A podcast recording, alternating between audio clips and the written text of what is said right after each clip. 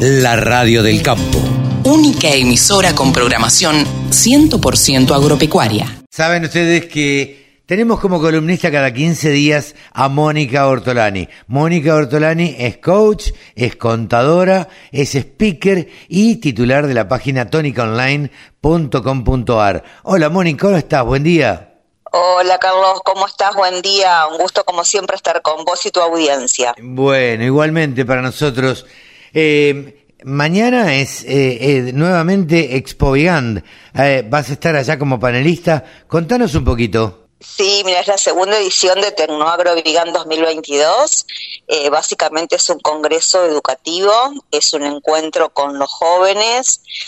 van a ir jóvenes de muchísimas escuelas agrotécnicas como comerciales de la zona, donde va a haber diferentes paneles. En el en el panel que, bueno, que eh, como hija de la tierra vigandense, de la cual me siento orgullosa, eh, voy a estar compartiendo con los jóvenes eh, las carreras del futuro y el futuro del trabajo, junto a Universidad Austral, eh, una consultora Randstad, emprendedores, así que bueno, va a estar muy bueno y también otros paneles, ya digamos más de ciencia dura, por decirlo de alguna manera, referentes a las tecnologías, la bioeconomía, va a estar Pedro Vignot también hablando sobre el potencial del maíz y el sorgo, nuestras cadenas de valor y cómo nos podemos diferenciar, también van a estar jóvenes de, jóvenes de Federación Agraria, va a estar Piru ¿no? la verdad que es un panel que es un orgullo para, para nuestro pueblo, digo,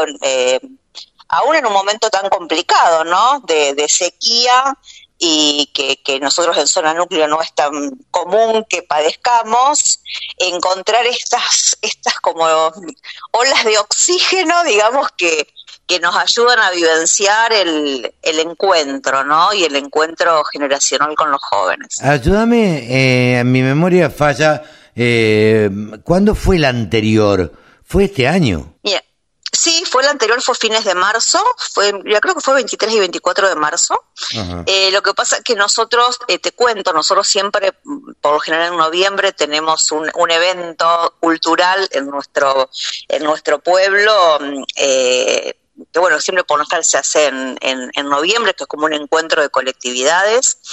Y como en la anterior edición, por cuestiones climáticas, no se pudo hacer esta conjunción entre, ¿cómo podríamos decir? ¿Campo y pueblo? Sí, claro, campo y ¿Mm? ciudad. Eh, campo y ciudad, campo y pueblo, y queríamos que sea un evento que eh, también llegue no solamente al que es productor agropecuario o un estudiante de una escuela agrotécnica, sino también que se pueda llegar cualquier persona que quiera ir a disfrutar un encuentro de artesanos, que pueda ir a, ver un festival, porque también va a ser un evento cultural.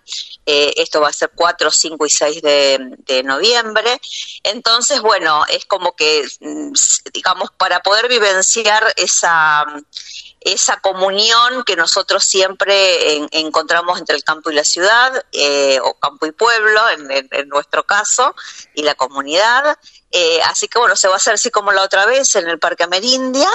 Y, mm, y, bueno, me gustaría compartir por ahí dos o tres conceptos, si te parece, Carlos. Sí, claro. Eh, respecto a los, al, a los jóvenes el trabajo eh, y bueno, eh, compartir con ellos los, los cambios ¿no? de, paradigmas en cuanto al trabajo, eh, que bueno, es como que nosotros, no sé, vos terminabas la facu y tenías que salir a buscar un trabajo, ¿no? O sea, salir a buscar.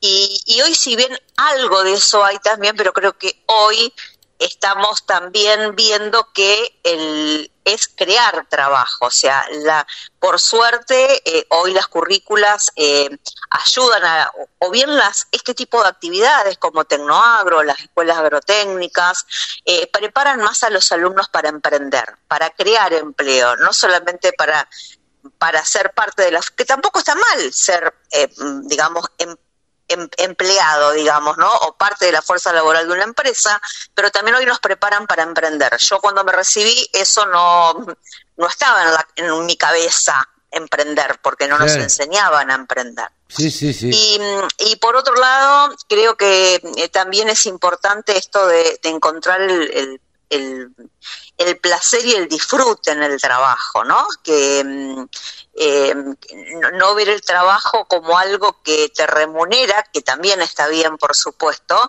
pero también trabajar con propósito, trabajar con un para qué.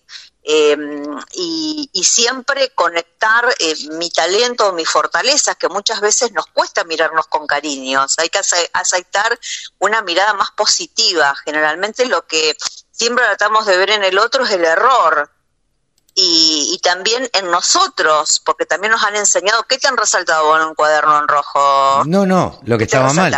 Lo que estaba mal. Nunca lo que estaba, exactamente. Lo que estaba mal. Entonces no, no tenemos aceptado una mirada eh, positiva, ni hacia nosotros mismos, ni hacia los demás.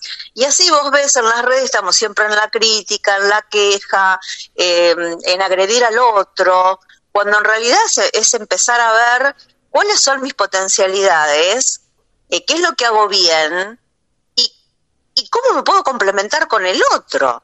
Y, en eso, digo, es eh, no solamente es empezar, por eso que voy a hablar mucho con ellos, de, la importancia de la autoestima, de ser conscientes de las fortalezas eh, y, y, cuidar mucho la, la, calidad de los pensamientos, porque en función de la calidad de los pensamientos son los proyectos que emprendes y la gente con la cual te relacionás.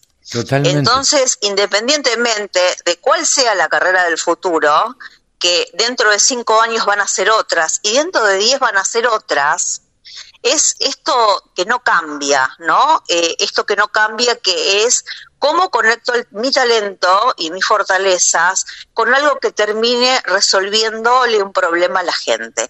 Y eso es lo que no cambia. La medida que estemos conectados con lo que el otro necesita y desde lo que sé y desde lo que me pueda complementar con el otro, pueda resolver ese problema, cualquier proyecto va a ser exitoso. Sí, sí, totalmente, totalmente. Eh, yo creo que, bueno, las, eh, a ver, los trabajos están cambiando y me parece que, eh, ya lo venimos mencionando, me parece vos y yo, hace un tiempo. Em, me parece que se está dando ese famoso recambio generacional que decimos, pero eh, aceleradamente. Hay chicos de 20 años que realmente están estudiando pensando en, eh, en volver al campo. Eh, o, pensando... Sí, por suerte. Claro, claro. o estudiando carreras que puedan serles útiles al campo y que, y que les gustan y que, y que son programadores, por ejemplo, y uno diría que tiene que ver un programador con el campo, y sin embargo, eh, sin embargo con las nuevas tecnologías eh, también se requieren programadores eh, para empresas relacionadas con el agro. Sí, totalmente dicen un punto clave, Carlos, que también quería compartir. No se, no se necesita ser ingeniero agrónomo o ingeniero en sistemas o ingeniero electrónico para poder brindar soluciones al campo. Hoy, eh, si vos le preguntás a, cualquiera cuál es el peor, cuál es uno de los principales problemas del campo, muchos te van a decir la comunicación. Claro, sí, sí. Y necesitamos buenos comunicadores. Del, del, campo. Y gracias por ocuparte de la comunicación del campo, ah, porque se necesita de profesionales como vos y muchos más que permitan eh, comunicar a quienes no están en el campo cómo se hacen las cosas. Eh, también se necesitan buenos contadores y también se especializados en agro y también se necesitan buenos abogados. Totalmente. Porque hoy estamos en un tema de sequía infernal eh, que, nos toma a todos de, sorpresa. Caemos en la cómoda de tener que pagar las multas, si no es por coger el gobierno, bueno, estableció que hay que ver cómo se instrumenta, que si el productor puede demostrar su, eh, digamos, esa fuerza mayor, podría no estar cumpliendo su diferencia. Pero en el interín, muchísimos productores ya pagaron las multas. Y necesitamos también buenos abogados que sepan defender, especialistas en, derecho agrario, que sepan defender eh, mejor al campo para que no nos sigan poniendo la pata arriba de la cabeza. Porque no nos pretendemos que nos regalen nada, pero sí defendernos. Entonces hoy también la actividad gremial, la actividad comunicacional eh, y, el tema impositivo es muy importante. Por lo tanto, el campo hoy necesita de muchísimas, muchísimas soluciones y los jóvenes eh, tienen tanto para, para darnos, brindarnos y nosotros a la vez le tenemos que dar el lugar para que puedan expresarse, mostrarles. Por eso que resalto este tipo de encuentros que nos hacen tan bien a todos y bueno, orgullosa de, de Vigan, mi, mi, pueblo distinto, como es el eslogan de, de Vigan, el pueblo que no lo divide la vida, donde es un encuentro donde se reflejan, en mi humilde opinión, los cuatro pilares que siempre lo hicieron un pueblo de un espíritu especial, que es el campo, es la educación, es la innovación y ese espíritu colaborativo de trabajo en equipo. Eh, Así que bueno, los esperamos y, y bueno, eh, ya te contaré novedades. Pero sí, claro, claro, estamos ansiosos a ver cómo sale esta segunda edición y que, mira, me hace acordar mucho, te cuento que eh, yo acabo de llegar de Colombia y estuve en una exposición agropecuaria. Eh, para variar, ¿viste? Uno sale de una y se mete en otra. Qué bueno. Claro, eh, existe, eh, eh, se hace todos los años, un año en Medellín, un año en Bogotá, van rotando las sedes. Este año tocó Bogotá. Expo Agro Futuro, se llama así. Expo Agro Futuro. Y está, a ver, es una exposición techada, digamos, es indoor, pero eh, apuntada a todo lo que tiene que ver con tecnología. También está lo tradicional, pero fundamentalmente se le da muchísima importancia a todas las empresas eh, que tienen, que llevan y que proveen tecnología para el campo. Eh, ellos siempre se dicen, eh, apuntamos a llegar al productor agropecuario con un producto distinto. eh, y bueno, hemos establecido relaciones ahí eh, con, con los organizadores, con los dueños, fundamentalmente que son todos de 40 a 42 años, no, no más de esa edad. Qué Eh, bueno. sí, y Qué bueno, este, así que bueno, exportando la radio del campo. eh, Sí, exportando la radio del campo, sí, sí.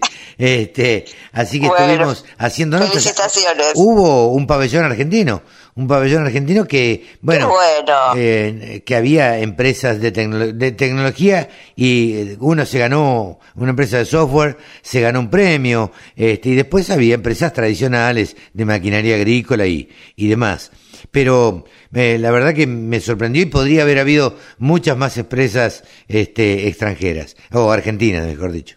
Bueno, Carlos, eh, la verdad que me, me da mucha alegría que puedas estar en contacto y, llevando tu ese espíritu de, de- conexión y de comunicación del, del campo y conectando realidades eh, de nuestro país con, con Colombia. Así que bueno, felicitaciones. Eh, son muy receptivos de, de todos los argentinos, miran mucho para la Argentina. Eh, yo creo que los colombianos miran mucho más para la Argentina que lo que nosotros miramos a Colombia como país al cual podríamos proveer de mucho más carne que le- de la que le proveemos, eh, mucha más tecnología. Eh, me preguntaban por silos, por silobolsas. Eh, la verdad es que están eh, muy ávidos de la tecnología que utilizamos acá.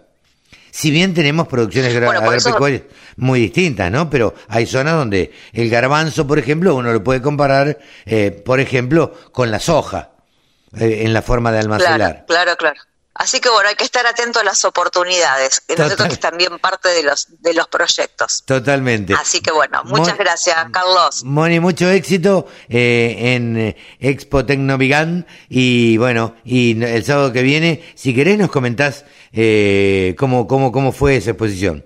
Con muchísimo gusto, Carlos. Nos hablamos la semana que viene. Dale. Mónica Ortolani ha pasado aquí en los micrófonos de la radio del campo. El sector que más ingresos le genera al país se merecía tener una radio. www.laradiodelcampo.com